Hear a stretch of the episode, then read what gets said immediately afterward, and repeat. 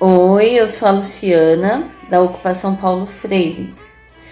Ocupação que mudou totalmente minha vida e me mostrou novos caminhos para seguir desde 2015 até agora.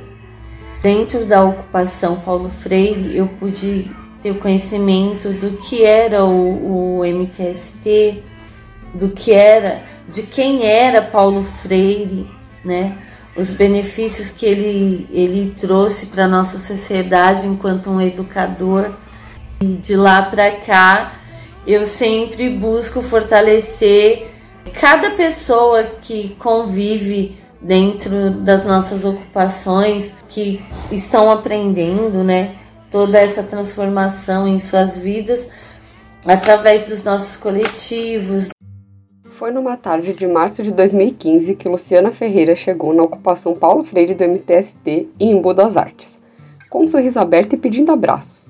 Era visível nos seus olhos a fome de conhecimento e paixão pelo sentimento coletivo que nos envolve nas primeiras semanas de uma ocupação. Os saraus, atividades e formações políticas estavam na sua agenda diária. Queria estar em todos os lugares ao mesmo tempo e, quando não estava, fazia muita falta. Sempre que tinha oportunidade, gostava de recitar o Analfabeto Político de Bertolt Brecht. Com os olhos cheios de esperança e um brilho único, ela dizia que a poesia expressava tudo o que sempre esteve engasgado em sua garganta pior analfabeto é o analfabeto político.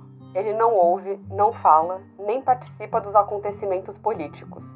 Ele não sabe que o custo de vida, o preço do feijão, do peixe, da farinha, do aluguel, do sapato e do remédio dependem das decisões políticas. O analfabeto político é tão burro que se orgulha e estufa o peito dizendo que odeia a política. Não sabe o imbecil que da sua ignorância política nasce a prostituta, o menor abandonado e o pior de todos os bandidos, que é o político vigarista, pilantra corrupto e lacaio dos exploradores do povo. Em 2016, Luciano nos presenteou com o Noah, nosso sentatinho raiz, que por pouco não nasceu dentro da ocupação. Noah é amor e luta. Noah é a expressão de coragem e resistência que só a Lu poderia nos dar. Além dele, ela também era mãe de Enzo, Jéssica e Kaique.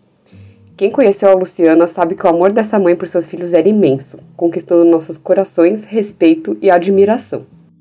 Inquieta e incansável, Luciana também foi uma das fundadoras do movimento Raiz da Liberdade, que marcou um novo momento em sua vida, já que a partir da construção do movimento, ela passa a se compreender enquanto mulher negra, diarista e mãe solo nessa sociedade, o que aumentou sua paixão por mais uma das tantas lutas do MTST. Vou fazer uma declamação de um poema que eu amo e que faz parte da minha vida desde quando eu comecei a entender sobre minha negritude. Tinha sete anos apenas. Apenas sete anos. De repente, uma voz na rua me gritaram: Negra, negra, negra. Por acaso sou negra? E disse, sim. Que coisa é ser negra? E eu não sabia a triste verdade que aquilo escondia. Negra. E me senti negra. Negra. E retrocedi como eles queriam e odiei meus cabelos e meus lábios grossos, e mirei apenada minha carne tostada, e retrocedi.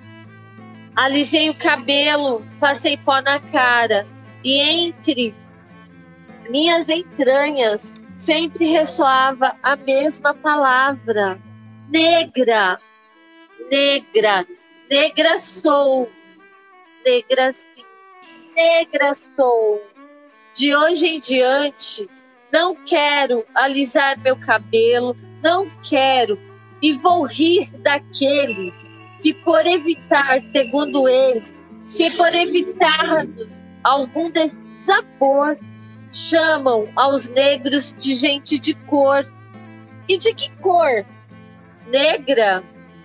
E como soa lindo e avanço segura afinal, e bendigo aos céus, porque quis Deus que negro, azeviche, fosse minha cor, e já compreendi Afinal, Negra Sou, poema Me Gritaram Negra, de Vitória Santa Cruz. Há aqueles que lutam um dia e por isso são bons. Há aqueles que lutam muitos dias e por isso são muito bons.